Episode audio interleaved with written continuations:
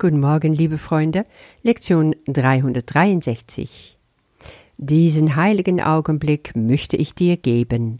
Hab du die Führung. Denn dir möchte ich folgen, gewiss, dass deine Anleitung mir Frieden bringt. Was machen wir nach dem Übungsbuch? Da wollen wir heute mal ein bisschen reinschauen. Es ist ja klar, irgendeine Form von Üben, irgendeine Form von Meditation, von stille Zeit mit Gott, das ist doch sinnvoll.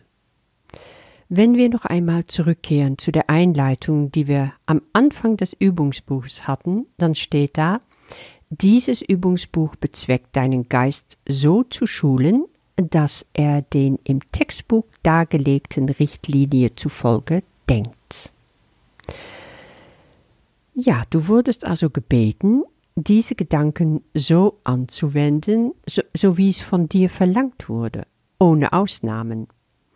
Folglich hast du beim Anwenden der Übungen festgestellt, dass diese Gedanken wahr sind. Du hast die Erfahrung gemacht.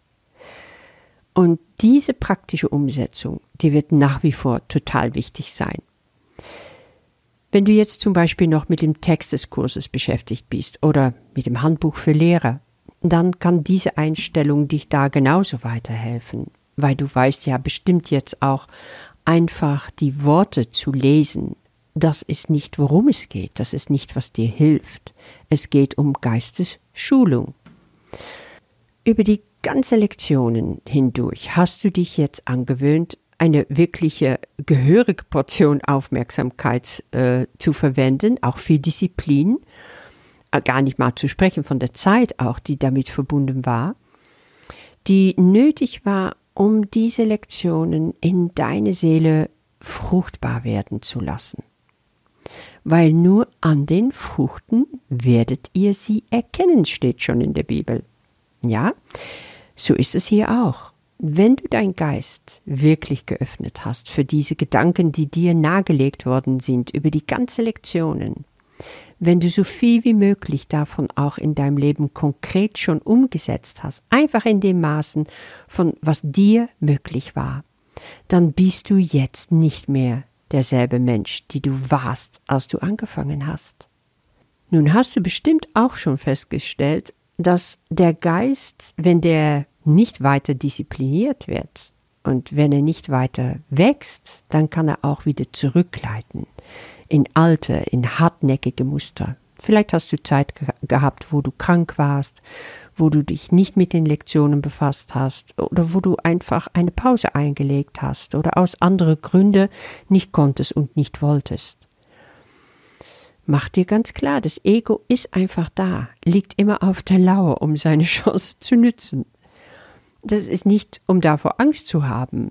Nein, gar nicht. Aber es ist etwas, das darf uns ruhig bewusst sein. Was können wir da machen? Also, was will der Kurs?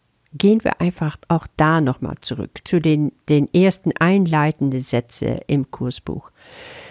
Der Kurs ist darauf aus, uns nicht die Bedeutung der Liebe zu lehren, denn das ist jenseits dessen, was gelehrt werden kann, aber er zielt vielmehr darauf ab, die Blockaden zu entfernen, die dich daran hindern, dir der Gegenwart der Liebe, die dein angestammtes Erbe ist, gewahr zu sein. Diese Sätze habe ich immer mal wieder betont und ich denke, du kennst sie jetzt mehr oder weniger auswendig.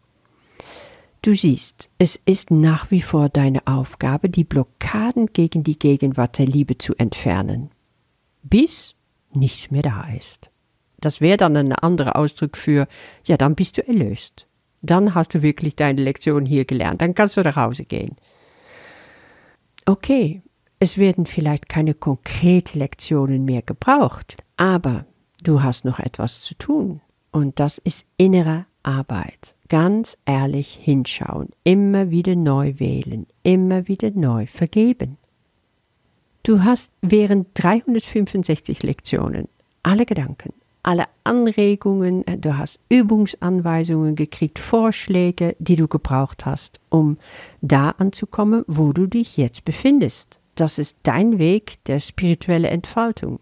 Wenn Jesus hier spricht von du brauchst jetzt nichts mehr, keine le konkrete Lektionen mehr, dann denke ich, das ist auch der Idealfall. Ich denke, dass Jesus davon ausgeht, du hast alles gemacht, was du kannst, und wenn du das getan hast, dann wirst du angeleitet werden durch den Heiligen Geist, durch die Stimme für Gott. Er wird deine Bemühungen lenken, indem er dir genau sagt, was du tun sollst, wie du deinen Geist lenken und wann du in Schweigen zu ihm kommen sollst, um ihn um seine sichere Leitung und sein sicheres Wort zu bitten. Das ist, was im Epilog steht. Und was, wenn du meinst, du hörst den Heiligen Geist nicht, du hörst seine genaue Angabe nicht? Naja, Jesus ist davon auch schon mal ausgegangen, nämlich in dem Handbuch für Lehrer, in Abschnitt 16. Wie sollte ein Lehrer Gottes seinen Tag verbringen?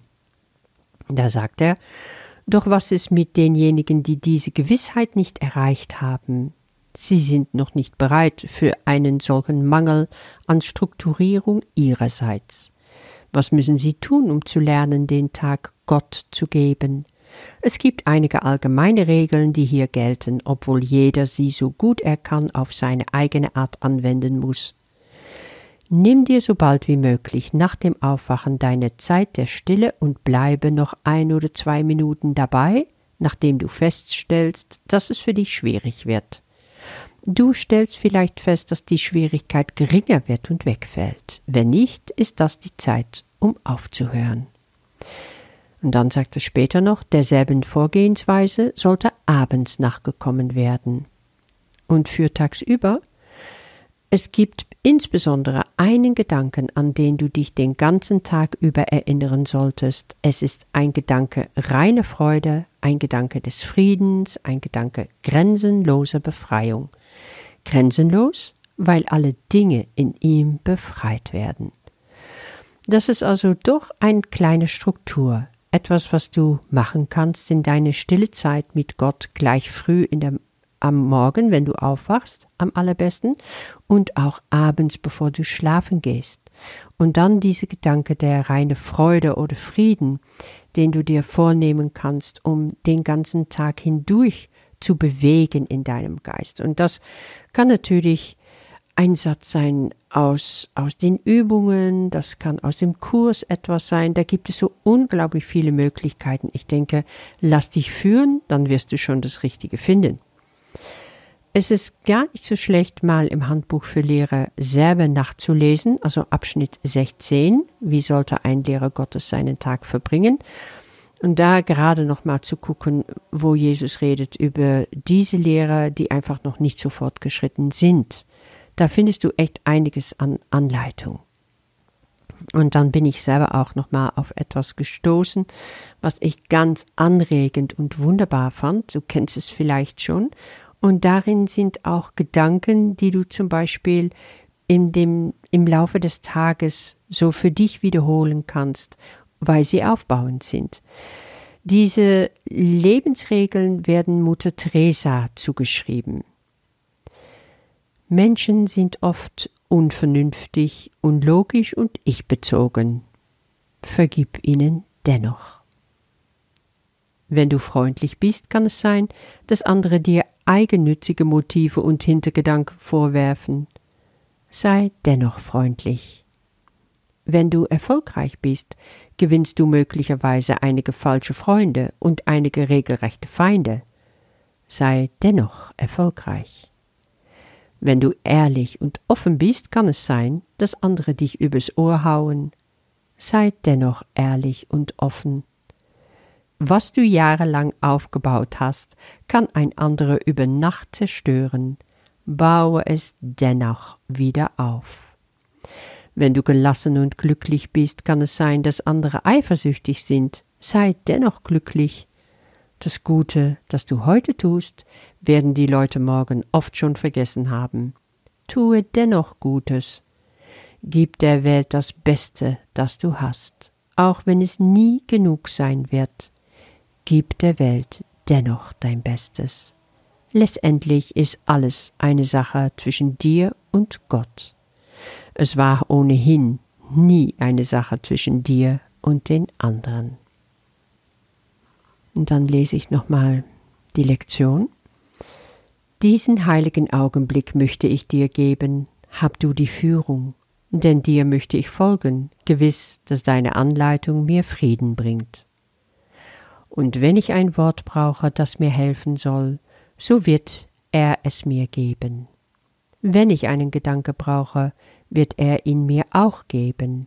Und wenn ich nur Stille und einen ruhigen, offenen Geist brauche, sind das die Gaben, die ich von ihm empfangen werde. Er hat die Führung auf meine Bitte hin.